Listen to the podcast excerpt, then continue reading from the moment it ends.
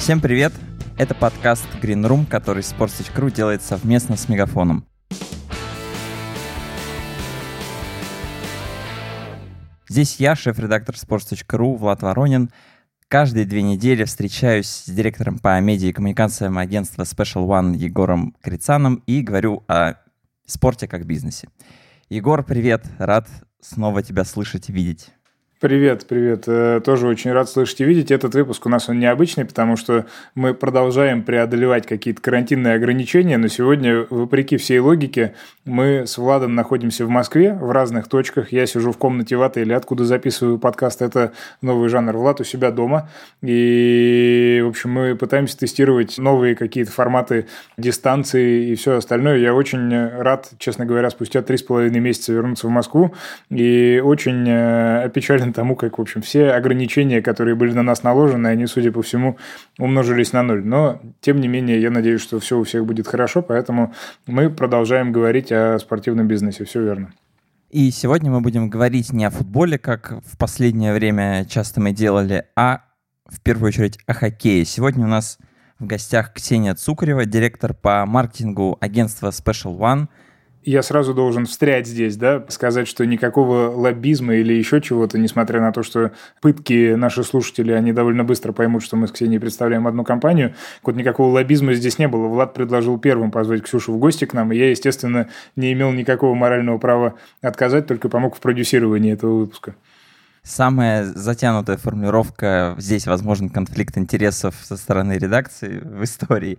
Ксюша, привет. А я, в отличие от ребят, шлю вам солнечные приветы из славного города Санкт-Петербург. Да, что парадоксально, потому что для того, чтобы добавить еще больше, как это сказать, абсурда в нашу историю, Ксюша территориально находится примерно в том же месте, откуда я записывал все предыдущие выпуски подкастов, потому что она поселилась, переехав в Санкт-Петербург совсем недавно в тот же самый дом, где я живу. Да, Егор, ты знаешь, э, вот это вот целый, цельный полный ужас. Мало того, что мы работаем вместе, так еще и теперь соседи. Такие, такие метаморфозы. Но, Влад, я думаю, что мы по традиции все равно, вот э, Ксюша сейчас присоединится к э, нашей традиционной рубрике, но мы в первую очередь обсудим те новости, которые произошли на спортивном рынке за предыдущие несколько недель. И я, честно, как сказал тебе и за эфиром, могу повторить сейчас, немного подустал, поэтому не то, чтобы обращал внимание или как-то читал, но мне не казались какие-то отдельные заголовки специально новыми до того момента, как футбольный клуб «Ювентус» не представил новый сайт. Вроде бы событие не самое громкое, но так как оно напрямую пересекается со сферой моих профессиональных интересов, я на это обратил самое пристальное внимание и, честно говоря, был искренне удивлен, а, как они вот эту вот задачу свою решили. Потому что Ювентус – это, как мы знаем, клуб, который несколько лет назад всех нас удивил своим замечательным ребрендингом, поменял традиционный логотип на некий такой вот симплифицированный знак и развернулся в сторону лайфстайла. И сейчас то, что они сделали со своим сайтом и со своими коммуникациями продолжают делать, мне кажется, это логическое продолжение, собственно, всей этой работы, которая вот тогда с презентацией, как ни странно, в Милане нового логотипа типа она и стартовала. Потому что, ну, я удивился этой платформе. Я призываю всех, кто ее еще не видел, зайти и посмотреть. Juventus.com, тут несложно, в общем, разобраться. Это редкий сайт футбольного клуба, который ориентирован в первую очередь на решение задач и проблем маркетологов, а не людей, которые занимаются коммуникациями. Потому что традиционно сайт – это история все-таки такое приложение к тому, что мы бы назвали пресс-службе, да, что-то там про новости, про какие-то такие вещи. А здесь это, по сути, ну, такой глянцевый журнал, состоящий из э, видео преимущественно, и это второе, вот, вот после победы маркетологов над людьми, занимающимися коммуникациями, что видео, конечно, абсолютно доминирующий тип контента, и это сайт, который завязан приоритетно на видеоролики, и, собственно, первый экран – это один большой видеоролик. Я не знаю, как это все дальше будет жить, будут ли они раз в неделю там переснимать это полотно, которое у них сейчас там вертится. Но я прям был заинтригован, и мне очень интересно посмотреть, как это все в развитии будет происходить. Минутка технической справочки, делалось это все компанией Delta Tre, а это ни много ни мало компания, которая сопровождает э, NFL Player, собственно, наверное, самый премиальный продукт в э, таком мировом клубном спорте, если его так можно назвать, собственно, ресурс, благодаря которому можно следить за матчами самого дорогого спортивного соревнования в мире. Это компания, которая делает сайты для FIFA, УЕФА и, соответственно, Лиги чемпионов, чемпионатов мира и всех турниров самого премиального качества. И вот теперь они на этом клубном уровне тоже себя реализовали. И, повторюсь, мне будет очень интересно посмотреть, как дальше это все в жизни и особенно в какие-то минуты, не сопряженные с большими победами и завоеваниями, себя проявит. Вот это то, на что я обратил внимание в прошедшие несколько дней или недель. Влад, что тебя зацепило? Наверняка какие-то совершенно другие вещи. Меня зацепил, конечно же, новый контракт э, Бундеслиги, продажа медиаправ, которая принесет с сезона 2021-2022 до июня 2025 года 4,4 миллиарда евро. Падение по сравнению с прошлым контрактом за такой же срок это 200 миллионов евро. И традиционно, когда мы обсуждаем рынок телеправ и растет или не растет этот контракт, все заговорили, лопнет ли этот медиапузырь, потому что вот уже 200 миллионов евро падения, но мне кажется, размышлять в таких категориях не надо, просто потому что, во-первых, растет доля сервиса DAZN, который мы с Егором э, так часто упоминаем, и, значит, контракт Бундеслиги стремится в новые сферы, которые все равно будут расти, расти, в том числе в стоимости. А во-вторых, Бундеслиге настолько вот не повезло оказаться с истекающим контрактом в этих исторических условиях, что было бы глупо предполагать, что контракт возьмет и вырастет в тех условиях, в которых оказались телекомпании. У них падают доходы, заморожены многие рекламные контракты и так далее. Поэтому с учетом вот этих уникальных обстоятельств э, заключить контракт с падением всего 200 миллионов за 4 года, это не так уж и плохо, как мне кажется и говорить о том, что сейчас все лопнет, как минимум преждевременно.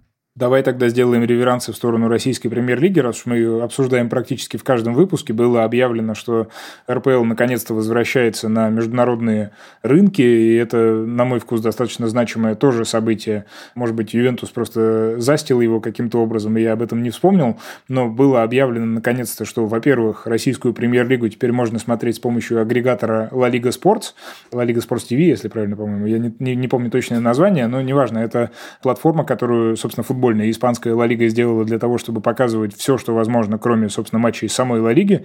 Прекрасная идея Хавьера Тебаса и вот РПЛ там теперь присутствует. И одновременно с этим было объявлено о том, что подписан контракт с одним из э, балканских агрегаторов контента и, собственно, по-моему, канал Спортклуб, который традиционно на Балканах показывает премьер-лигу, снова вернул себе это право.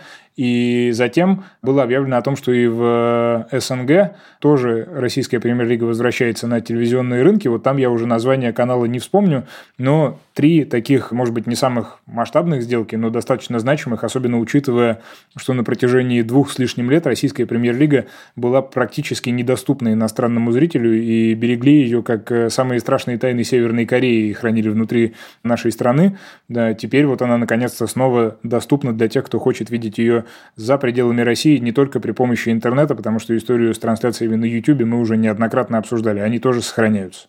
Да, подкаст Green Room — единственное место на планете, в котором о премьер-лиге, видимо, говорят хорошо потому что услышать что-то подобное за последние две недели в позитивном ключе о нашем футболе было невозможно. Но тут, ладно, будем честны, это очень хорошая новость, но просто отметим, что да, говорим о хорошем, надо отметить и что беспредела за последние две недели в российском футболе было очень много, и очень жаль, что в сервисе Ла Лиги первый тур, который увидели испанцы, оказался тот самый тур, в котором один матч не состоялся, а в другом были великие 10-1, произошедшие в городе Сочи.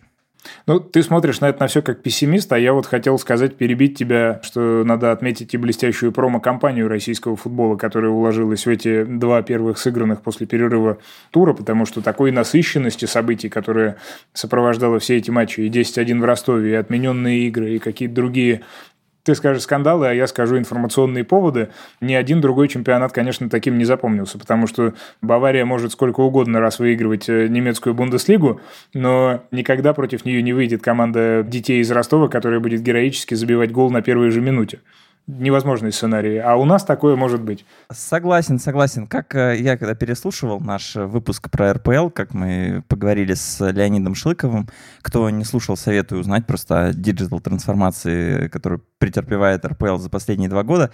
Там было довольно четко сформулировано параллель РПЛ и какой-нибудь индийский чемпионат, в котором происходит э, великолепный гол. Вот мне кажется, РПЛ превратилась за последние две недели в такой идеальный трэш-контент. Пока, Ситком. к сожалению, видимо, это, да, это наша идеальная ниша. Вполне можно так развлекать мир.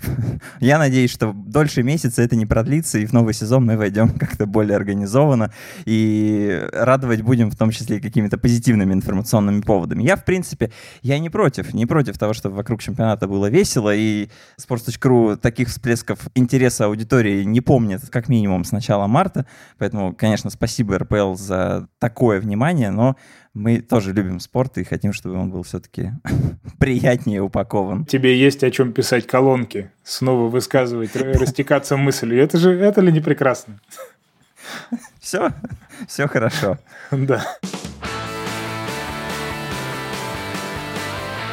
Сейчас важное напоминание. Наш партнер, компания Мегафон, запустил новую линейку тарифов, с которой вы будете всегда на связи без переплат. Эта линейка идеально подходит тем, кто постоянно ищет выгоду во всем. Неизрасходованные за месяц гигабайты сохраняются и накапливаются бессрочно. Не потратил – все гигабайты в копилку. Вы защищены от скрытых платных подписок, когда деньги уходят в неизвестном направлении на ненужные услуги, а вы знаете, как это раздражает. Мессенджеры доступны даже при нуле на счету. В итоге вы всегда знаете, сколько и за что именно заплатите. И главное, вы всегда на связи без переплат. Я уже перешел на новую линейку, выбрав тариф «Все», потому что он оптимален по главному для меня параметру – интернету.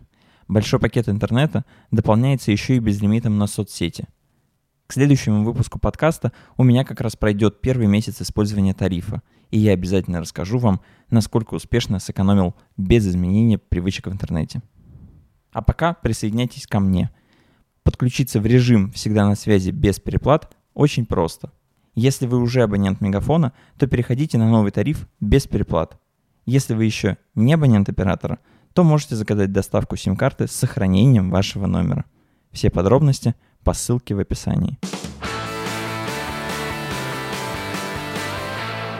Давайте обращаться к э, нашей гости сегодняшней. Во-первых, совершенно прекрасно, что наконец-то дама в гостях у нас, потому что спорт – это вещь, которую принято трактовать как какую-то мускулинную историю, в которой, в общем, не хватает того, за что сейчас э, в том числе происходят протесты в разных странах мира.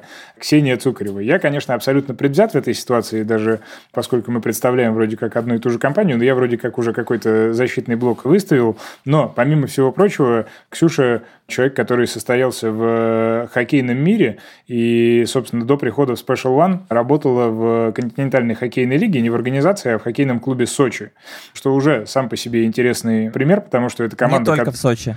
Не только в Сочи, абсолютно верно. Но мы сейчас попросим ее саму рассказать о своем трудовом пути, как мы просим делать это всех наших гостей. Я просто хотел сказать, что это очень классная история, которая абсолютно же бьется с тем, что и в НХЛ происходит практически на наших глазах с клубом из Лас-Вегаса, то есть какое-то место, где хоккея никогда не было и не было никаких практически предпосылок. Хотя сейчас Ксюша скажет, конечно, в 50-е годы в Сочи играли в хоккей еще как, я не удивлюсь.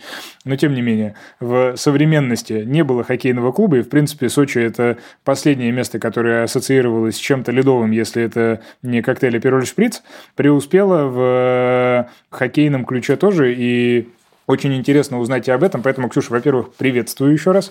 Во-вторых, в качестве какого-то традиционного вопроса расскажи о себе. Очень интересно узнать твою историю. Первым делом я никогда не мечтала работать в спорте. Вот я хотела быть крутым пиарщиком, крутым, известным, большим профессионалом. Вот это да. Но где именно быть пиарщиком, вот этот момент мне был в принципе неинтересен. То есть я, я видела себя везде, но в качестве человека, который работает э, специалистом по связям с общественностью. И жизнь меня привела все равно в спорт, э, но такими окольными путями. Потому что даже путь по освоению пиара, по освоению этой дисциплины, он э, сложился у меня не сразу. Я закончила первое мое образование, базовое, системное. Я закончила Донецкий национальный университет, исторический факультет. И последние два года бакалавриат и магистратуру я специализировалась на международном терроризме, считала это безумно увлекательной темой, исследовала ее и даже целый год поигралась немножечко в кандидатскую, но потом как-то вовремя я поняла тот момент, что все-таки все-таки эта история не про меня. И благо, где-то начиная со второго курса я получила дополнительное образование как раз э, по направлению связи с общественностью, работа со средствами массовой информации. И сравнивая себя как историка и себя как человека, который работает в пиаре, да, я понимала, что я в пиаре нравлюсь себе гораздо больше. Поэтому по окончанию университета, собственно, я пошла работать по направлению, я пошла работать в концертное агентство. Наверное, в жизни нам дается всегда тот опыт, который нам когда-нибудь еще где-то пригодится. И, наверное, за несколько лет, которые я провела в концертном агентстве, я попробовала очень многое с точки зрения вот именно профессии. Я проводила пресс-конференции, мы организовывали большие, маленькие концерты, мы организовывали фестивали, мы организовывали какие-то празднования, мы работали с артистами самого разного уровня, начиная от выпускников э, каких-то шоу, заканчивая артистами мирового уровня типа Scorpions, с большим количеством групп э, представителей рок-направления, поп-направления. Мы в том числе были причастны к организации празднования победы Шахтера в Кубке УЕФА. Мы были одной из компаний, которая выполняла ряд работ по открытию стадиона Донбасс-Арена. Ну, собственно, за несколько лет мне удалось попробовать почувствовать себя в, в этом направлении и понять, что это именно то, чем я хотела бы заниматься. И вот э, в 2010 году, если не ошибаюсь, к нам обратился хоккейный клуб «Донбасс». Это клуб, который выступал в чемпионате Украины, с просьбой, чтобы мы занялись продвижением этого клуба, занялись раскруткой этого клуба как в Донецке, так и в Украине, потому что клуб решил двигаться вперед, а с появлением собственника Бориса Колесникова, это очень известный политический деятель в Украине, бывший вице-премьер-министр Украины, который занимался подготовкой к Евро-2012. Появились амбициозные такие цели и планы, и было принято решение, по которым, собственно, хоккейный клуб «Донбасс» заявлялся сперва в высшую хоккейную лигу э, ВХЛ, а затем через сезон планировалось вступление уже в континентальную хоккейную лигу. Ну и, собственно, в рамках сезона ВХЛ мы работали как подрядная организация, делали очень большое количество работ, в том числе проводили фотосессии, организовывали мероприятия, организовывали какие-то матчи. Были даже причастны к организации международных турниров, которые проходили на арене «Дружба» в Донецке. Ну а спустя уже год э, меня полноценно пригласили в штат, и вот так вот я попала в спорт. То есть совершенно случайно я просто хорошо делала свою работу и искренне любила то, что я делаю. Два года в континентальной хоккейной лиге хоккейный клуб «Донбасс» провел очень ярко. Ну, во-первых, этот период э, совпал с таким вообще значимым периодом для российского хоккея, потому что в НХЛ случился локаут, и на родину вернулось очень большое количество талантливых, именитых игроков. Благодаря этому матчи в Донецке, конечно, проходили таким повышенным вниманием, потому что к нам приезжал, например, Овечкин, Малкин, который играл за «Магнитку». В нашей команде играл, например, двукратный обладатель Кубка Стэнли Руслан Федотенко, Алексей Паникоровский, Антон Бабчук. Были очень интересные матчи, был такой накал страстей. Ну и, собственно, в эти два сезона хоккейному клубу «Донбасс» удалось сделать очень многое, потому что по факту мы, мы находились и работали в рамках исключительно футбольного города, потому что все знают, что футбольный клуб «Шахтер», Донецк — это, собственно, некая такая единая история, и нам в этой истории приходилось себе потихонечку отвоевывать место в сердцах дончан. И я могу сказать, э, с той посещаемостью, с тем интересом средств массовой информации, болельщиков, которые были, нам это удалось. Помимо того, что мы на протяжении двух лет занимались хоккейным клубом Донбасс, еще я работала с украинской сборной по хоккею, и, соответственно, задачи стояли уже по продвижению и популяризации хоккея в Украине, потому что и там у нас были достаточно амбициозные планы. Ну а потом, собственно, случился май 2014 года. К сожалению и увы, нашу арену разграбили, нашу арену подожгли горели очень такие важные части арены, которые требовали длительного восстановления. Но мы верили, мы верили в то, что обязательно все вернется на круги своя. Был составлен детальный график э, восстановления арены для того, чтобы к сентябрю месяцу опять вернуться, чтобы хоккей вернулся в Донецк. Но, конечно, в тот момент э, никто не думал, что все-таки обстоятельства будут складываться не в нашу пользу. Ну и, соответственно, будем иметь ту ситуацию, которую имеем в Донецке сейчас. Поэтому в августе 2014 года передо мной и перед моей семьей перед моим мужем стоял очень такой сложный выбор. Нужно было решать, что делать дальше. С одной стороны, у меня был вариант переехать в Киев или в Днепропетровск, продолжить карьеру пиарщика, но скорее уже в политике, потому что еще во время того, как я занималась украинской сборной, очень много я принимала участие в различных встречах, в различных проектах, которые имели такой политический фокус. И с другой стороны, мы понимали, что все-таки завязывать со спортом я не хочу.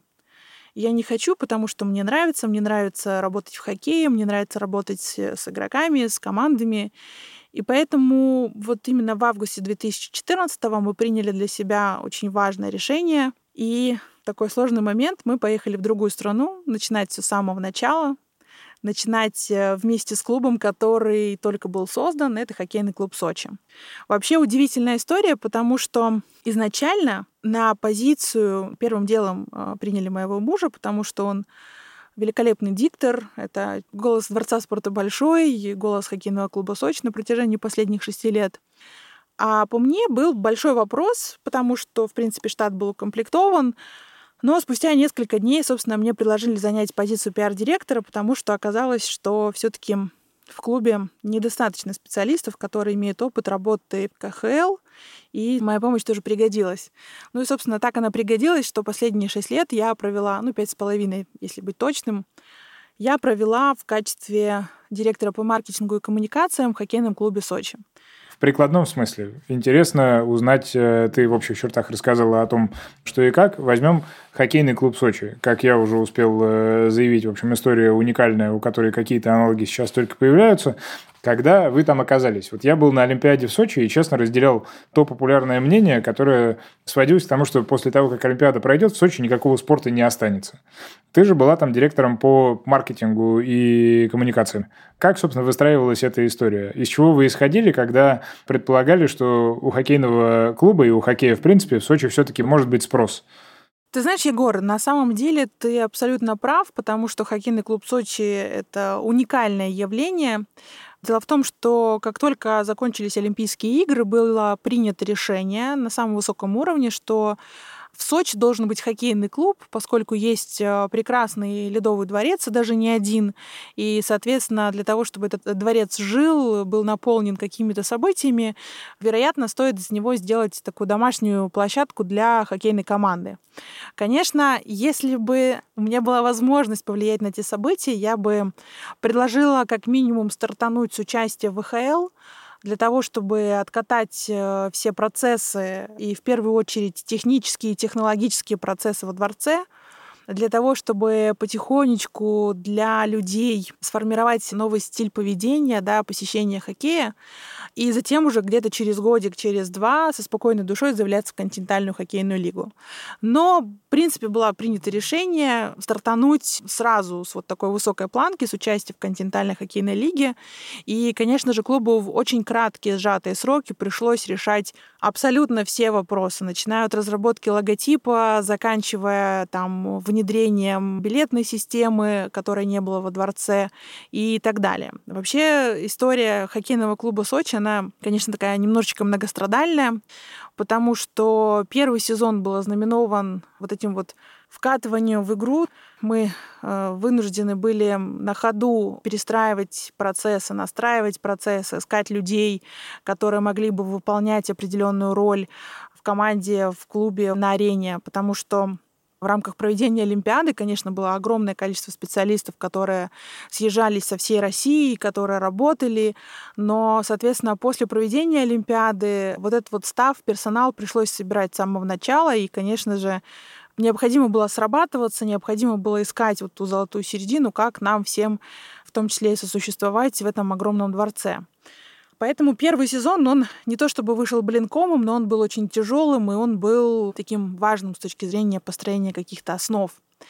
Второй сезон а, можно назвать сезоном кризисным, потому что мы вошли с а, огромными долгами.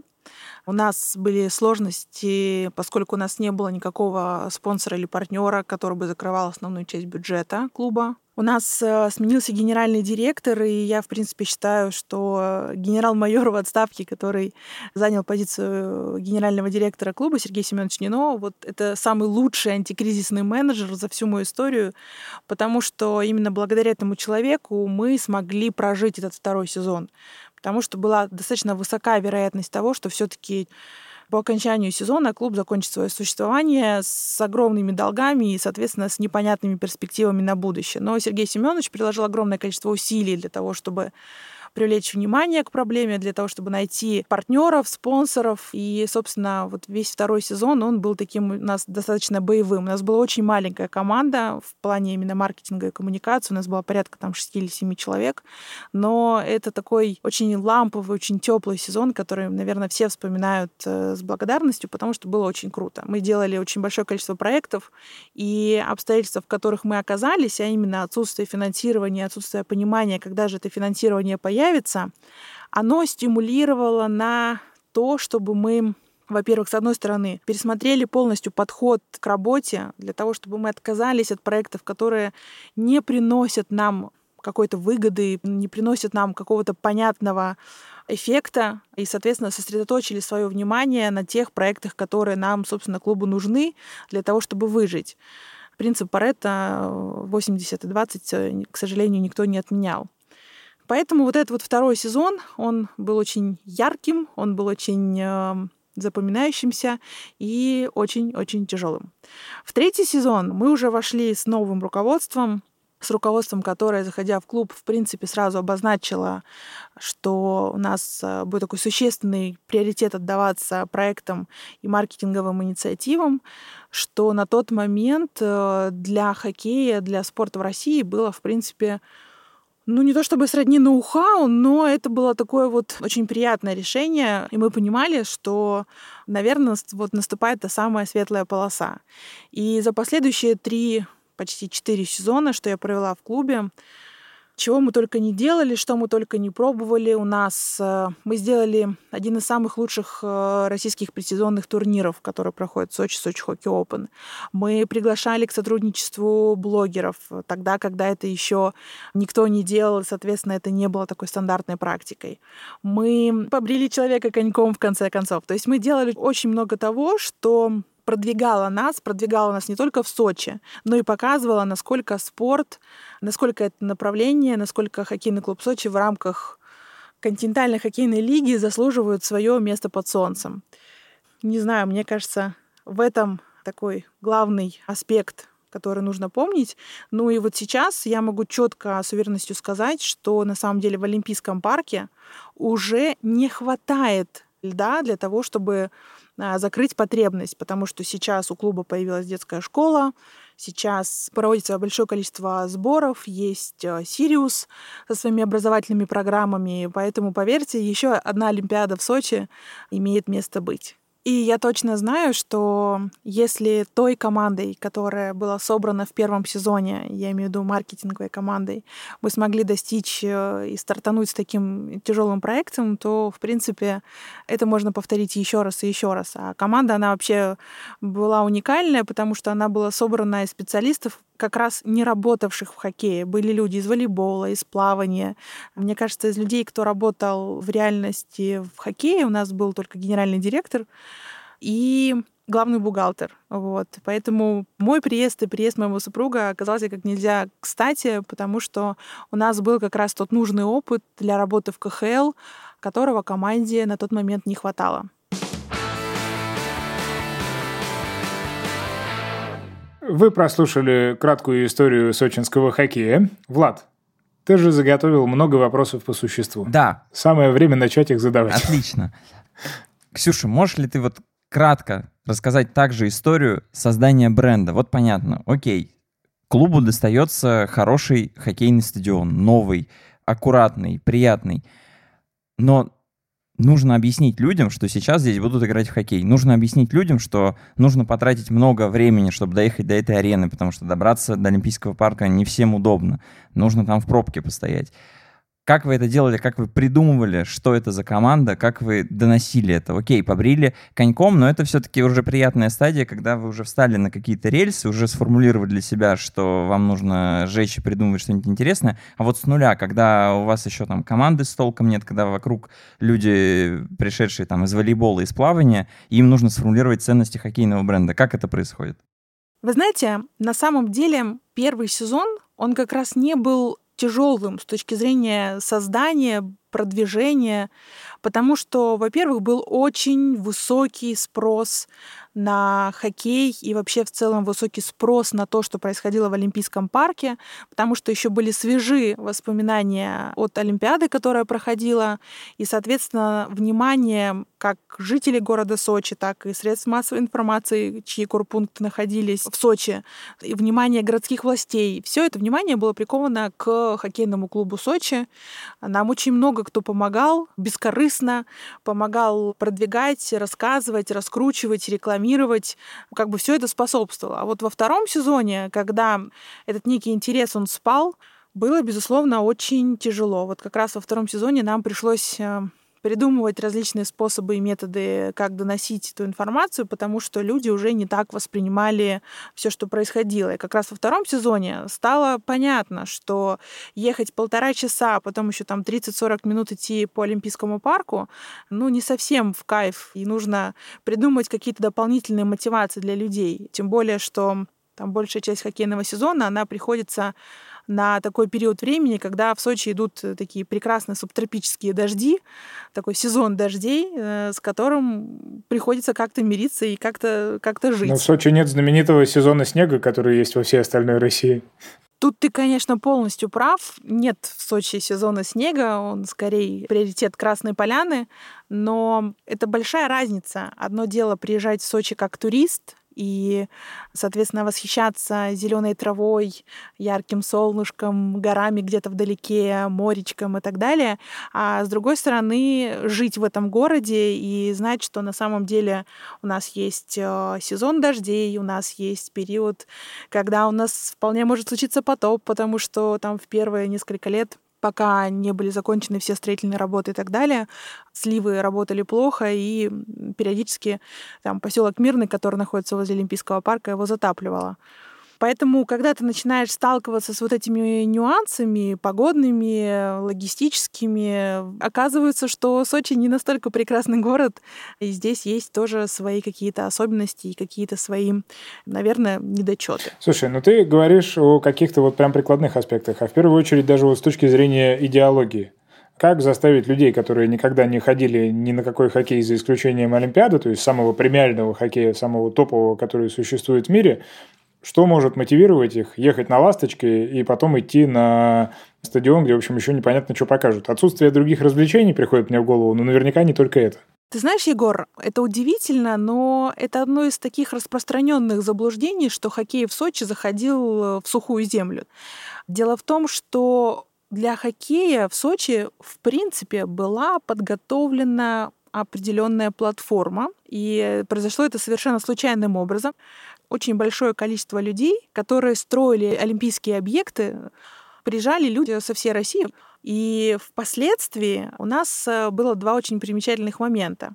Но, во-первых, мы абсолютно спокойно относились к тому факту, что человек э, ходит на матчи, и там, не знаю, 29 матчей в сезоне болеет за хоккейный клуб Сочи, а на 30-й матч он достает э, там запыленную кепку и джерси своего шкафа и идет болеть за какую-то свою команду из своего родного города мы понимали, что нам важно, чтобы люди просто приходили на стадион и болели. Пусть они болеют за ту команду, которая им в данный момент нравится.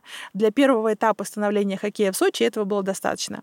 А второй нюанс — это то, что мы всегда со всеми главными тренерами проводили на первом этапе такой небольшой экскурс, когда мы давали информацию, предупреждали заранее, что на ряде игр в сезоне, как ни странно, нужно привыкнуть, понять и простить, что арена будет болеть не за хоккейный клуб Сочи, а будет болеть за какую-то другую команду.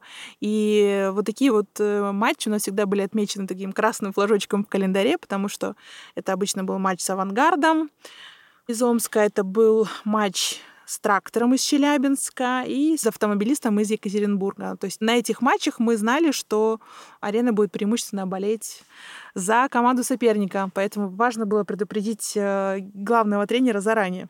Так что я не могу сказать, что изначально хоккей был э, не специфичен и не должен был пользоваться популярностью, может быть, просто не в том размере, в котором нам бы всем хотелось. Ну и, соответственно, в наших как раз вот такой вот сложной группой целевой оставалось все-таки местное население и отчасти горячие кавказские парни, которые жили там в Абхазии или работали в Сочи, там армяне и так далее. Ну и вот, собственно, для того, чтобы работать именно с этой э, аудиторией, привлекать на матчи армянское население, армянскую диаспору, абхазов и так далее, мы даже предпринимали определенные такие достаточно четко понятные шаги в этом направлении. Раскрою секрет, это, это очень интересный кейс.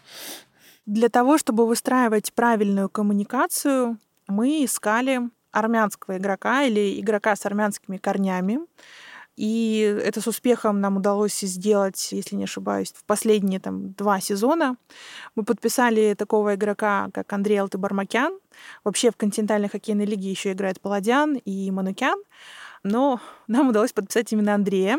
И э, для нас было очень важно, чтобы этот человек, он был в том числе и хорошим игроком, для того, чтобы он действительно играл, он не сидел на лавке и вовлекался, скажем так, в процесс, плюс способствовал нашей коммуникации с аудиторией. И те замеры, которые мы делали, те замеры, с которыми мы работали изначально, они показывали, что потихоньку, но мы двигались в правильном направлении. Вот, поэтому вот такой вот кейс, мне кажется, что даже на каком-то семинаре или конференции я даже рассказывала о нем. Слушай, раз уж мы вот эту всю сочинскую тему проговариваем, чуть-чуть отвлекаясь от хоккея, просто чтобы оставаться еще и в какой-то актуальной повестке трех каких-то предложениях или тезисах, на твой взгляд, почему у футбольного клуба Сочи, в отличие от хоккейного клуба Сочи, ничего не получается? Под ничего не получается, я имею в виду в первую очередь, конечно, пустые трибуны. Ох, ну, это такой, конечно, с одной стороны комплексный, а с другой стороны очень объемный вопрос. Первое, что я хотела бы сказать, конечно, в любом случае футбольному клубу Сочи повезло на старте с а, командой ребят, которые приехали заниматься этим проектом а, в Сочи, потому что у них горят глаза. И пока они у них будут гореть, пока у них будет энтузиазм и желание развиваться, у них э, есть перспективы, что когда-нибудь футбольный клуб Сочи будет собирать на фиште половину и больше арены.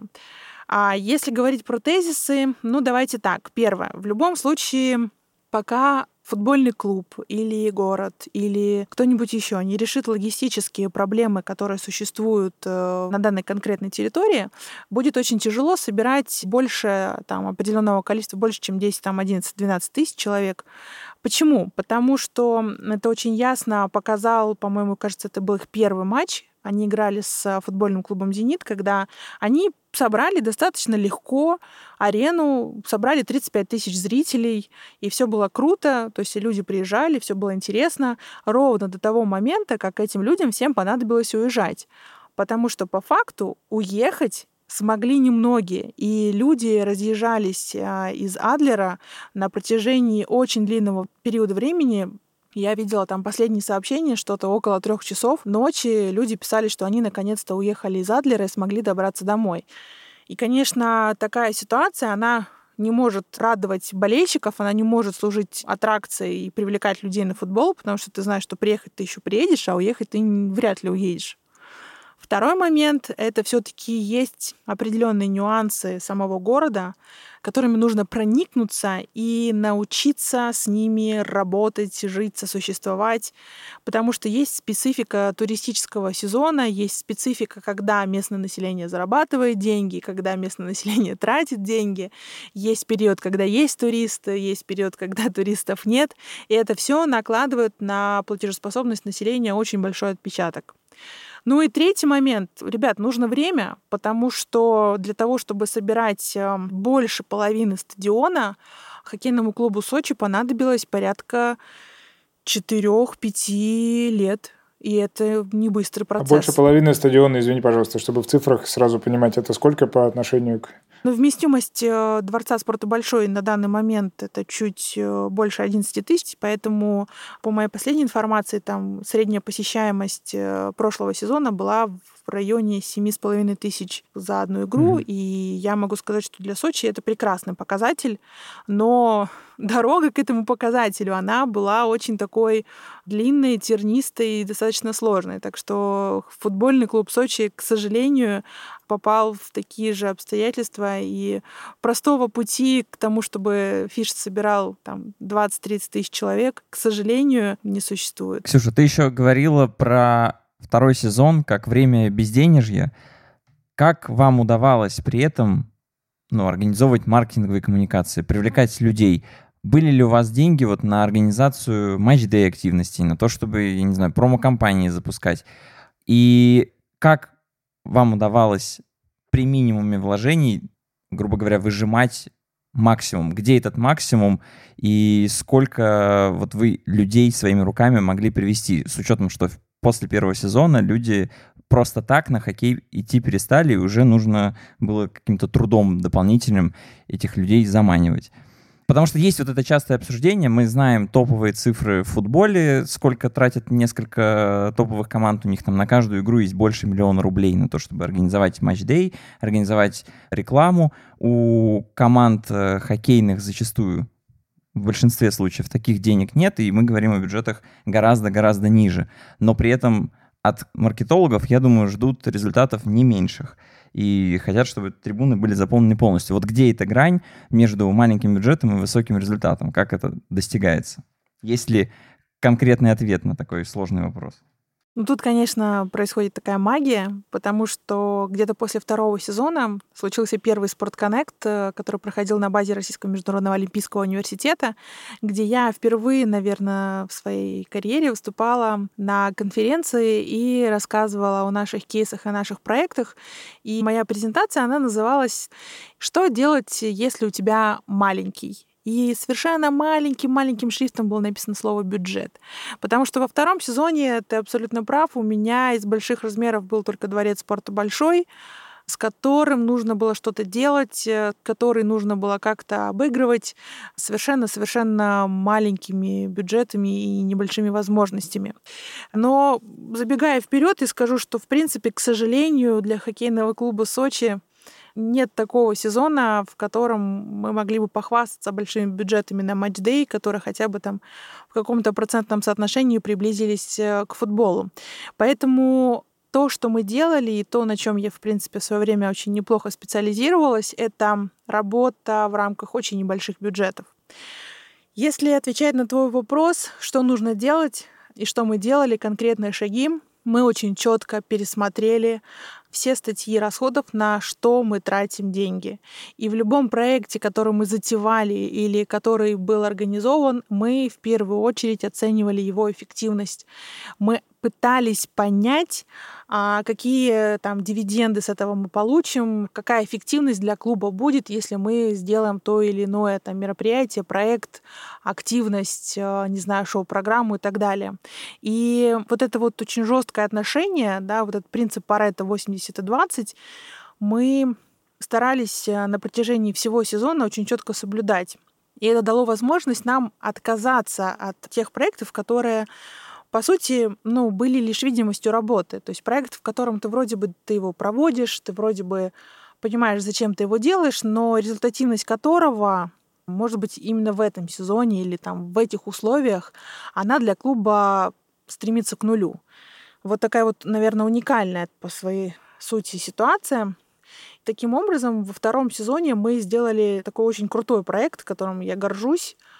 Как бы это смешно ни звучало, это конкурс детского рисунка. Звучит прям интригующе. Егор, в этом месте ты должен поднять табличку «Сарказм». Но на самом деле мы говорим о простом конкурсе детского рисунка, который проводился для 11 тысяч человек. Это не просто конкурс, в котором принимало участие 20-30 болельщиков или их детей. Это конкурс, в котором принимал участие практически все первые, вторые, третьи классы города Сочи.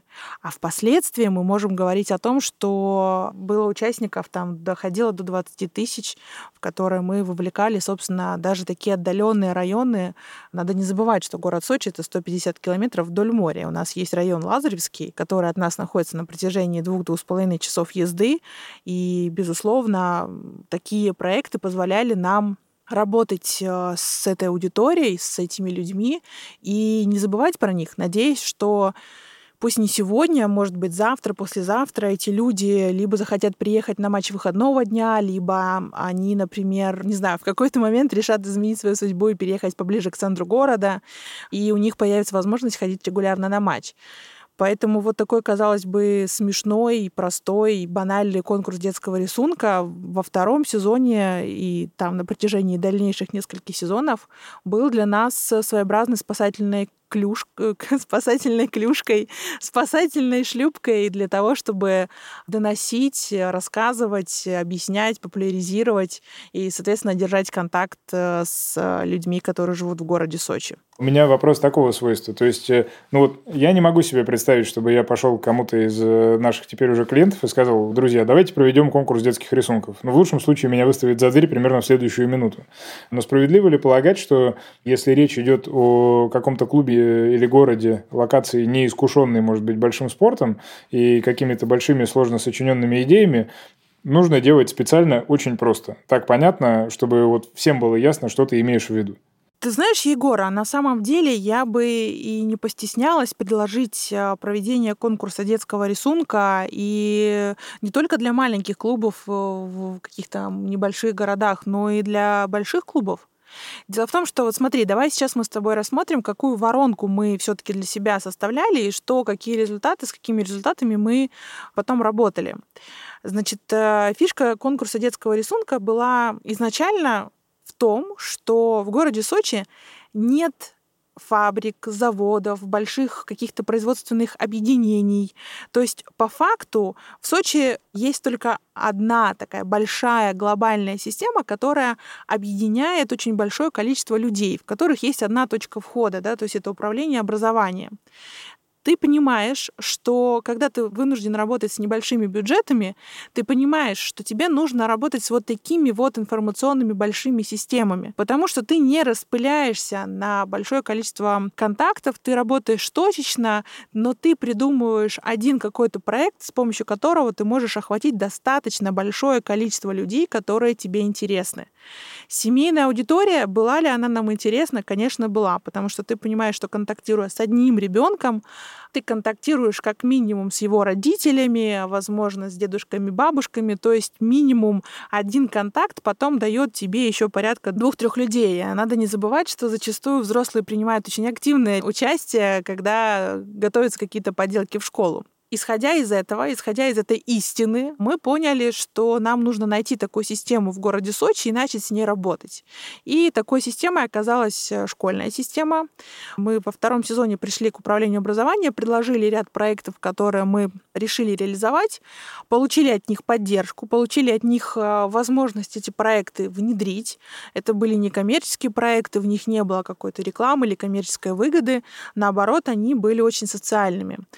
Что же получалось? Значит, принцип был следующим. Дети рисовали рисунки, и любой ребенок за свой рисунок, любой рисунок, какие бы эти калякули не были, собственно, получал подарок от клуба. В специальном конверте мы вкладывали еще анкету, заполнив которую, приложив определенную информацию. Болельщик оставлял ее на матче. Эта анкета принимала участие в дополнительном розыгрыше призов, причем достаточно неплохих призов, которые мы получали от лиги. Тогда у них был ряд э, спонсоров, которые предоставляли там для, для нашей аудитории, для розыгрыша какие-то подарки. Там были планшеты, какие-то крутые рюкзаки и так далее. То есть мы стимулировали и собирали, и накапливали базу вот таким вот образом, и, как я уже сказала, имея там 11 тысяч контактов, ну, входных точек, да, мы получали там как минимум в два раза больше контактов, с которыми мы могли впоследствии работать. Дальше. Человек заполнял эту анкету, оставлял на матче, оставлял он в определенном месте, скидывал в боксы, и дальше ему предлагали зарегистрировать своего ребенка в детский клуб хоккейного клуба Сочи. В рамках этого детского клуба мы разработали определенное наполнение. У нас было там порядка четырех пакетов был, безусловно, бесплатный какой-то пакет, когда ребенок получал еще какие-то преференции. Ну и, соответственно, была возможность э, выбрать э, другие пакеты платные, где уже входил какой-то подарочный набор атрибутики, были какие-то возможности посмотреть с особого места, например, раскатку и там увидеться с игроком, получить автограф, записать поздравления и так далее.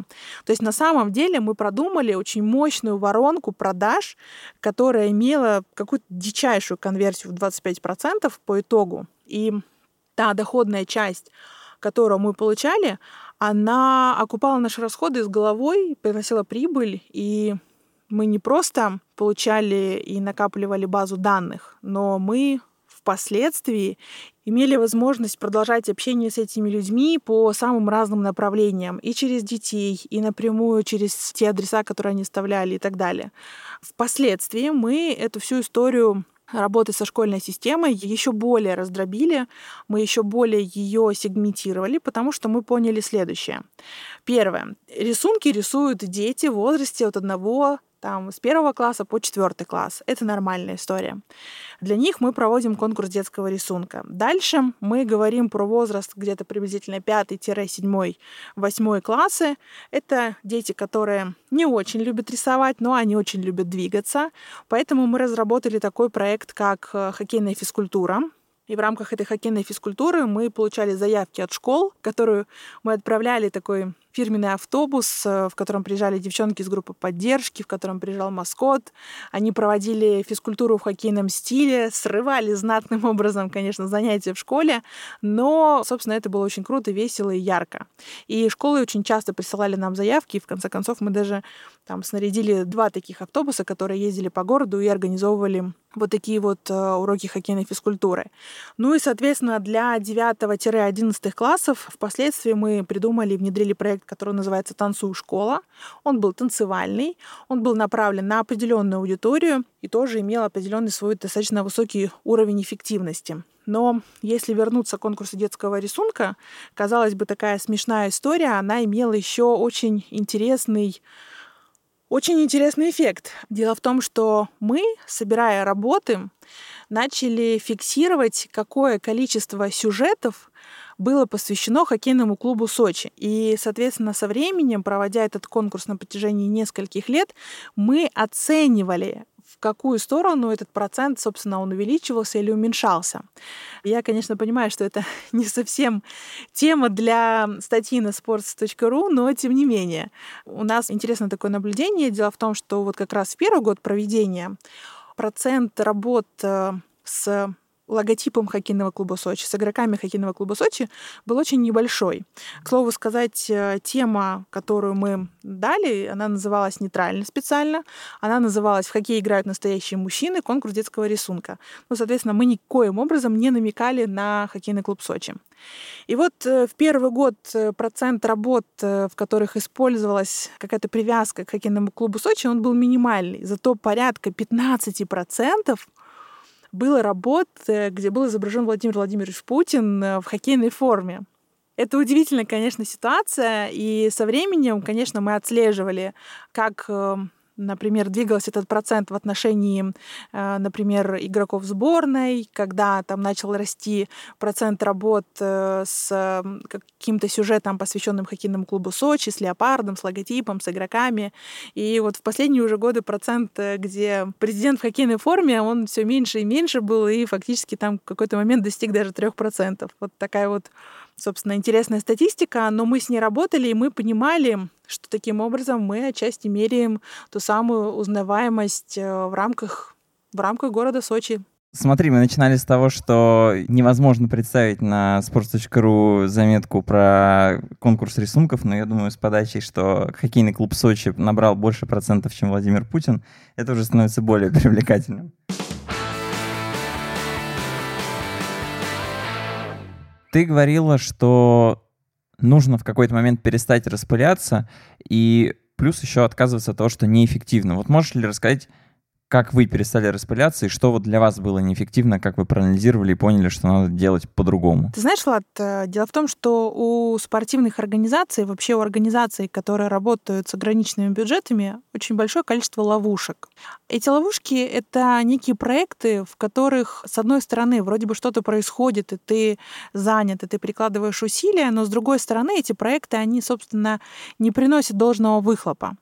Вот в данном случае я могу точно сказать, что большинство бартерных проектов, которые клубы реализуют, они могут быть как раз вот такими вот ловушками. Почему? Объясню на примере.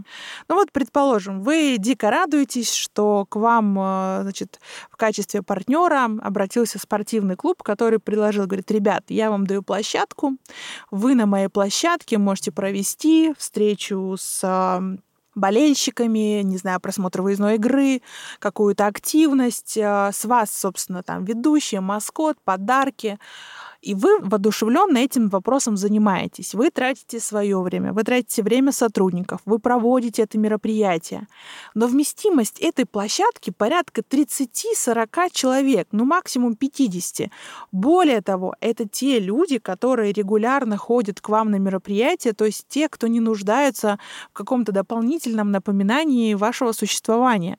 И получается, что вы потратили время, которое тоже стоит денег и может быть конвертировано в определенные, скажем так, финансовые расходы, но выхлоп, на который вы рассчитывали, вы не получили. И поэтому, когда мы говорим про вот такие вот ловушки, я понимаю точно, что если на одних весах у нас лежит бартерное мероприятие, в рамках которого, значит, я вложу там какое-то количество сил, времени и денег. И с другой стороны есть, например, конкурс детского рисунка, с которым я уйду там с 11 тысячами контактов мы четко должны понимать, что приоритет лежит в сторону вот этих самых 11 тысяч человек, потому что здесь выхлоп гораздо больше, хотя с одной стороны бартер, а с другой стороны все равно какие-то вложения, которые клуб э, понесет, какие-то расходы.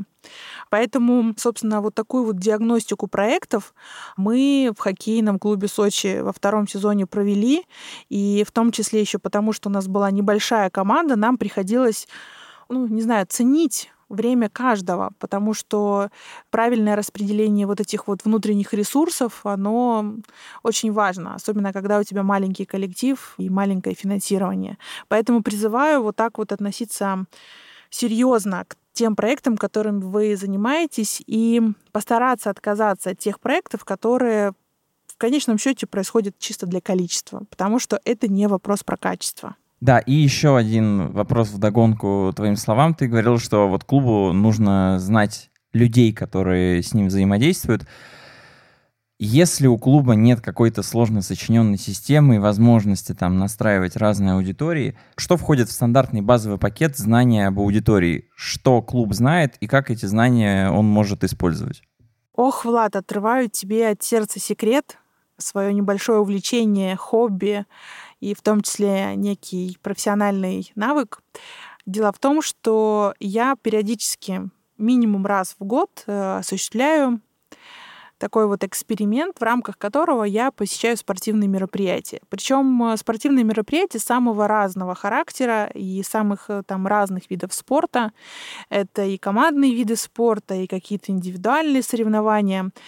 Суть в том, чтобы пройти ножками путь болельщика. И не просто, там, не знаю, используя какие-то дружеские отношения, получив аккредитацию, пройти и посмотреть, а начать с самого начала. Посмотреть, зайти на сайт, понять, когда ближайшая игра или ближайшее соревнование. Затем э, попытаться купить, э, там, зарегистрироваться в системе, купить билет. Кроме билета, соответственно, понять, что помимо там просмотра спортивного соревнования еще будет и во что ты еще можешь быть э, интегрирован. Затем э, разработать путь от э, точки А к точке Б, да, то есть вот таким вот образом. У меня есть внутренняя анкета, которую я заполняю, оцениваю, и, соответственно, на основе этого я когда приезжаю там к себе в город, я делаю точно такой же эксперимент со своей командой, со своим мероприятием, и у меня получается уникальная картина, потому что рождаются какие-то мысли, ты начинаешь замечать какие-то тонкости, нюансы, связанные с путем болельщика, да, ты начинаешь видеть, где недоработки, где не хватает информации, где не хватает навигации, где нужна какая-то дополнительная коммуникация с болельщиком и так далее. То есть вот это вот все ложится в основу такого плана, с которым можно будет работать на протяжении следующего сезона как минимум. Плюс, помимо вот такой вот э, аналитики, э, которую ты делаешь там своими ножками, я души советую попробовать просто постоять э, в очереди среди людей, которые покупают билеты на ваше мероприятие. Я практиковала такое, то есть ты снимаешь с себя все опознавательные знаки, становишься в общую очередь, желательно в максимально длинную, большую, неважно, на вход на или на продажу билетов, и внимательно-внимательно слушаешь. Главное в этот момент э, утихомирить э, какого-то такого человека внутри себя, который хотел бы поспорить, рассказать, объяснить, а наоборот вот э, превратиться в одно сплошное ухо внимать тому, что говорят болельщики, потому что вот в таких вот очередях, как ни странно, ты можешь узнать очень много нюансов, на которые ты раньше не обращал внимания, потому что по факту есть такая проблема, это зашоренность зрения. Иногда нам кажется, что в ближайшую неделю пару-тройку матчей знают все, но оказывается, что все это ты, твои сотрудники, сотрудники арены и спортсмены, да, а все остальные как раз и не держат у себя в голове на постоянку эту информацию. Поэтому вот резюмируя, что делать, если у тебя нет возможности работать с какими-то системами и там анализировать, собирать информацию, я рекомендую делать таким вот образом. Первое, постоять в очереди и понять вообще, чем живут ваши болельщики, а второе — попытаться пройти путь э, болельщика своими ножками и критически отнестись к каждой точке, насколько, где вам хватает информации, хватает коммуникации, вам понятно, непонятно. Если вы это не можете сделать, вы можете попросить составить анкету и попросить э, найти тех людей, кто еще не бывал на вашем мероприятии. Поверьте, это огромный пласт информации для размышления, для работы, для корректировок и всего остального. Я, кстати, готов с этим согласиться, потому что я примерно таким же макаром поступал, когда вернулся в Санкт-Петербург после паузы, и «Зенит» успел переехать на новый стадион. Я на первые несколько матчей решил, что я не буду добираться на машине или такси, а поеду на автобусе или метро, просто чтобы посмотреть, допустим, что люди делают, когда они на тот момент были вынуждены идти от метро Крестовский остров, там два с лишним километра до входа на арену, и, собственно, чем у них в этот момент заняты голова, руки, глаза и все остальное. Какие-то идеи в процессе они рождались. Поэтому здесь, конечно, полевое наблюдение, оно, наверное, самое эффективное. Это супер интересная история про сочинский спорт и про хоккейный клуб Сочи. Я в качестве такой, знаешь, завершающей части, может быть, нашей сегодняшней беседы хотел чуть-чуть поговорить вот о чем. Хотел поговорить о хоккее и его роли, если так можно широко заявить, вот в этой российской спортивной парадигме. Потому что у нас есть некое целеполагание там, спускаемое сверху или подогреваемое снизу, или еще откуда-то, о том, что хоккей – это вид спорта номер один, там, э, это вид спорта, которым занимается президенты и другие президенты, и вообще это все вот так вот престижно, премиально и популярно, но при этом, если посмотреть на цифры, то, ну, прямо скажем, хоккей зачастую далеко не на первом месте оказывается. Вот на твой взгляд, почему так происходит? Нет ли здесь, может быть, какого-то преувеличения, или, может быть, наоборот, это у меня глаза зашорены, и я не вижу очевидного? Ну, вообще разговор о популярности — это, конечно, разговор о таких тонких материях. Всегда очень сложно понять, как это пощупать.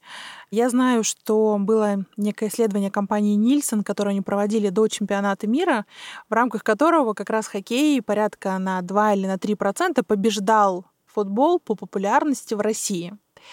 Ну и эта ситуация, она, конечно, кардинальным образом поменялась, и перевес сейчас находится на стороне футбола после чемпионата мира. Я думаю, что связано это с одним очень важным фактором. Дело в том, что для нас с вами очень свойственный такой момент психологический, который лежит в основе, наверное, всей истории России, это история побед. Для нас победа — это очень важный фактор. И вот э, как раз один из моментов, связанных с хоккеем, он э, связан с победами, потому что именно в этом виде спорта у России, у Российской Федерации максимальное количество каких-то заслуг, каких-то известных людей, известных наград, побед там и на Олимпийских играх, и чемпионаты мира. А в футболе до этого чемпионата мира, который прошел в России, в принципе, таких побед не было. И вот как раз, наверное, чемпионат мира, одна из его больших заслуг, это то, что люди увидели совершенно другую сборную. Они увидели прекрасных парней, которые все силы отдают на поле и показывают себя. То есть они шли на все ради победы. Да? Это то, что очень совпало с какими-то внутренними настройками души. Вот, и поэтому логично, что сейчас, по окончанию там, чемпионата мира, я думаю, что все таки есть перевес в сторону футбола. И второй такой нюанс, да, мы должны не забывать о том, что если мы сравним, например, плотность графика, плотности игр, которые есть в хоккее и футболе, то, конечно, там 62 игры, которые команды проводят в континентальной хоккейной лиге против, там, не знаю, порядка 15 игр в футболе, это история, которая немножечко так рассредотачивает аудиторию. Не каждый болельщик может себе позволить ходить на 2-3 игры подряд. Это достаточно накладно, и здесь э, существует такая очень четкая ротация этих болельщиков, которую мы отслеживаем. Мы четко понимаем, когда кто ходит, с какой периодичностью, и не каждая среднестатистическая российская семья может себе позволить ходить на каждую игру домашнюю в рамках чемпионата. А бывают вообще серии домашних игр по 5 и тогда, конечно, это вообще в целом катастрофа, потому что мы четко знаем, что там одна-две игры как минимум точно просядут по посещаемости, потому что аудитория не сможет себе позволить выделить не столько денег, не столько времени. А футбольный график, он позволяет, соответственно, такой более свободный режим, и он концентрирует людей на трибунах и помогает концентрировать людей на трибунах вот там каждые две недели, да, собирать 20, 25, 30, где-то 50 тысяч человек, в то время как в хоккее там на одной игре собирается там, не знаю, 11-12 тысяч человек. Ну, собственно, я думаю, что это такой второй фактор, который позволяет э, все-таки объяснить, почему и э, как там вопрос популярности все-таки нельзя очень просто померить э, чисто там посещаемостью хоккейных или, или футбольных матчей. Я не проводил никакое исследование, и у меня нет подкрепляющих цифр, но на уровне ощущений кажется, что у клубов КХЛ больше развито вот мышление какими-то маркетинговыми компаниями на весь сезон. То есть, когда они формулируют, про что этот сезон будет. Там есть слоган, есть э, визуальный ряд, это разные видео, разные мероприятия, даже не связанные с матчами. Этого в КХЛ гораздо больше, чем в РПЛ. Так делают в РПЛ всего несколько команд. Почему, как тебе кажется? Это как раз связано вот с этой особенностью, что игр гораздо больше, и их сложно по отдельности продавать, и лучше увязывать в какое-то вот такое пакетное предложение? Или почему? Понятно, что сформулировать вот так глобально на год правильно, это интересно, и можно много чего вокруг обвязать, но в хоккее этого вот гораздо больше, чем в футболе. Ну, ты знаешь, э, если мы будем говорить про сравнение лиг, сейчас работая над проектами, которые связаны там в том числе с футболом, мне кажется, что одной из причин такой маркетинговой активности в хоккее является, с одной стороны, активность лиги. Потому что, например, в континентальной хоккейной лиге количество и толщина регламентов, ну, как бы такая весомая книга, в которой прописано очень большое количество элементов, э, и связанных и с коммерческой деятельностью, с финансовой, со спортивной, с технической, которую можно брать и внедрять. Плюс параллельно, например, лига разрабатывает такие рекомендации для клубов по работе с болельщиками по направлению мерчендайзинг, атрибутика, билетная система, организация работы со зрителями и так далее. Это все выпускается такими большими объемными документами, которые клубы могут просто брать и внедрять. И для многих клубов это достаточно сильное подспорье в плане организации своей работы. Плюс э, все-таки я думаю, что здесь э, популярность футбол-хоккея, она разнится, скорее всего, от регионов. Где-то футбол перебирает на себя а, где-то хоккей. Вот, например, Казань, в которой есть достаточно популярный хоккейный клуб «Акбарс», и при этом, э, скажем так, казанский «Рубин», если я не ошибаюсь, он э, не сильно много собирает людей на трибунах, что там является таким достаточно весомым показателем. А есть пример э, наоборот, где хоккей простаивает, а футбол как раз собирает э, фактически полные трибуны. Ну и я еще могу отметить, что континентальная хоккейная лига, она проводит очень большое количество исследований. И она результатами этих исследований очень щедро делится с клубами. То есть ты можешь брать, внедрять, если у тебя даже нет финансирование для того, чтобы сделать какое-то самостоятельное исследование по тем темам, которые тебе интересны, ты можешь э, работать э, с теми анализами, с теми выводами, которые заказывала Лига. Лига обращается к ведущим агентствам по этому вопросу, поэтому есть определенный высокий уровень доверия к тем результатам, которые мы получаем. Так что вот такие вот опросники, мне кажется, это такой очень весомый довод в сторону все-таки того, что в хоккее чуточку активнее происходит вся работа по маркетинговому направлению.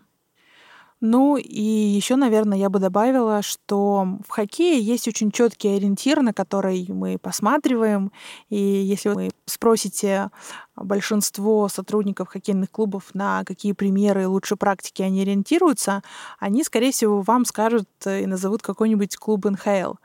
А вот как быть с футболом в этом отношении, я даже не знаю. То есть спросить человека, кто работает в футболе, на какой опыт, э, на какую лучшую практику он ориентируется, там, ориентируясь на иностранные лиги, я даже не могу, не могу на это ответить. Я думаю, что клубы тоже бы многие не смогли ответить на этот вопрос. Говоря про опросник, есть прекрасная история. Прошлым летом Лига РПЛ отправляла в клубы тоже анкету с разными вопросами наводящими. Один из клубов вернул анкету с прочерком в пункте «Цель, задача, философия клуба в принципе».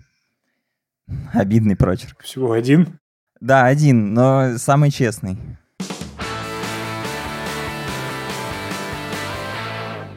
Говоря о развитии КХЛ, мы не можем обойти стороной и активность нашего партнера. Мегафон продолжает принимать активное участие в развитии КХЛ, предлагая интересные интеграции для болельщиков в спортивные события. Мегафон сотрудничает с КХЛ с самого основания лиги, то есть почти 13 лет. Кроме того, Мегафон организует большое количество самых разнообразных активаций для болельщиков, как на стадионах, так и вне – в прошлом сезоне партнеры запустили новый удобный продукт – совместный календарь КХЛ и Мегафону. В приложении лиги каждый болельщик мог синхронизировать свой календарь с расписанием матчей любимой команды, и Мегафон в нужный момент напоминал об игре. Причем благодаря календарю можно было и купить билеты, и найти ссылку на трансляцию матча в сервисе Мегафон ТВ, где, конечно же, доступен канал КХЛ ТВ. Такой продукт оказался настолько востребован, что рассматривается вариант его продления. Несколько традиционных вопросов, э, завершающих наши интервью с героями российского спорта, с э, теми людьми, которые делают его изнутри. Ксюша, что тебя вдохновляет? Где ты черпаешь новые идеи? Для того, чтобы дать ответ на этот вопрос, наверное, стоит вернуться в август 2014 года, когда я самой себе задала другой важный вопрос. А почему я хочу работать в спорте? Почему я готова ради этого переезжать в другую страну, начинать все с самого начала. Почему? И когда я самой себе ответила на этот вопрос, дальнейшее для меня стало понятным. Дело в том, что каждый сотрудник клуба, который работает для организации матчей, должен понимать, что в конечном счете наша задача, чтобы болельщик, уходя со стадиона, чтобы он был счастлив независимо ни от чего, независимо от результата, который там произошел, независимо от сервисов и активностей, которые были в фойе или не были, он должен уйти счастливым. Наша задача в конечном итоге делать людей счастливыми. И когда ты это понимаешь, ты начинаешь углубляться в какие-то такие сложные материи, изучать ну, не знаю, например, я изучала биохимические процессы, которые происходят в нашем организме, чтобы разобраться, когда, в какой момент, э, по каким причинам в организме человека вырабатывается кортизол, окситоцин, серотонин, эндорфины. То есть э, такой, например, синдром белого кролика и как он влияет э, на болельщиков. Почему там очереди на входах — это зло? Когда ты понимаешь, что твоя задача сделать людей счастливыми, ты начинаешь прорабатывать каждую мелочь, потому что на самом деле мелочи очень важны, они составляют вот эту всю картину. Ты начинаешь изучать fashion-индустрию для того, чтобы разобраться, что нужно сделать, чтобы атрибутика и те вещи, которые производит клуб, были востребованы, для того, чтобы люди их носили, для того, чтобы люди ощущали сопричастность с клубом и так далее. Твоя задача — делать людей счастливыми. И это ответ на твой вопрос. Это то, что меня вдохновляет. Это то, что двигает меня в направлении изучения каких-то сложных процессов для того, чтобы разбирать э, путь болельщика на составляющие, работать над какими-то сложными компонентами, видеть за посещением мероприятия не просто желание, не знаю, там как-то провести свой досуг, а нечто большее. Вот это то, что меня вдохновляет, и то, что, не знаю, благодаря чему в моей голове рождаются огромное количество идей. Что такое синдром белого кролика? Ох, коллеги, синдром белого кролика — это достаточно распространенное психологическое ощущение дискомфорта личности. И мы с вами, городские жители, подвержены этому синдрому как никто. Дело в том, что это такое состояние человека, в котором он часто или постоянно испытывает чувство, что он опаздывает. Опаздывает закончить какой-то проект, успеть вовремя на работу, на встречу, подготовиться к чему-либо важному и так далее. То есть это такое чувство тревожности, которое возникает внутри нас. И если говорить и применять этот синдром относительно посещения матчей, то чем меньшим опытом обладает болельщик, фанат э, в плане посещения спортивных мероприятий, тем больше чувство тревожности он склонен испытывать, потому что он не может спрогнозировать весь свой путь начиная от того момента, как он вышел из дома, и, соответственно, до того момента, как он занял свое место на арене. И любые препятствия, непонятные действия, которые будут происходить с ним на этом самом пути и будут, соответственно, удлинять его дорогу, будут приводить его в замешательство и вызывать еще больше чувство тревожности. Поэтому очереди, поэтому отсутствие коммуникации с болельщиками, с этим всем нужно очень тщательно работать. Услышав про весь вот этот бэкграунд, я понимаю, что мы тебя спрашивали не о том. Ну да ладно, это мы оставим для следующего выпуска, который посвятим биохимическим процессам. Какой хоккейный клуб, на твой взгляд, работает лучше всех? Где та работа, которой ты занимаешься, вот она реализована на 100% и идеально? Если не Сочи, конечно. К сожалению, у меня нет ни одного примера ни одного клуба, на который бы я стопроцентно равнялась в своей работе или рассматривала его как однозначный приоритет. Я бы сказала так, что здесь нужно смешать, но не взбалтывать. Здесь нужно взять немножечко Лас-Вегаса, здесь нужно взять немножечко Торонто, если перенестись в российскую действительность, э, приправить это все матч ДМСК, докинуть немножко авангарда, Акбарса, и все это запечь под южным сочинским солнцем. И вот так вот, в принципе, по чуть-чуть, по чуть-чуть э, мы получаем какую-то идеальную картину. Нет идеального клуба, каждый работает с какими-то своими тонкими материями, потому что разнятся все. Города, страны, команды, клубы, люди, которые работают, люди, которые приходят на матчи. И поэтому у каждого свой опыт, из которого нужно брать только лучшее. И заключительный вопрос. Что ты посоветуешь тем, кто еще размышляет, идти ли им работать в спорт? Ребятки, я посоветую следующее. Не надо мечтать работать в спорте. Мечтайте стать профессионалами в том, чем вы занимаетесь, стать крутыми специалистами, крутыми журналистами, СММ-менеджерами, не знаю, там, ивент-организаторами, э, маркетологами, рекламщиками. Старайтесь занять эту нишу и достичь в ней самых лучших результатов, которые могут быть.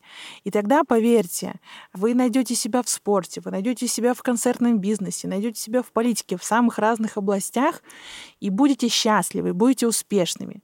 То есть на самом деле успех построения спортивной карьеры он кроется как раз именно в том, чтобы работать и становиться специалистом. И тогда у вас все обязательно будет складываться самым наилучшим способом, самым наилучшим образом.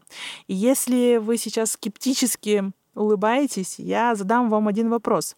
Если я предложу вам сейчас пойти работать в спорт, уборщиком, не знаю, вывозить мусор, заполнять бланки на входе, проверять входные билеты. Вы готовы на такую карьеру в спорте?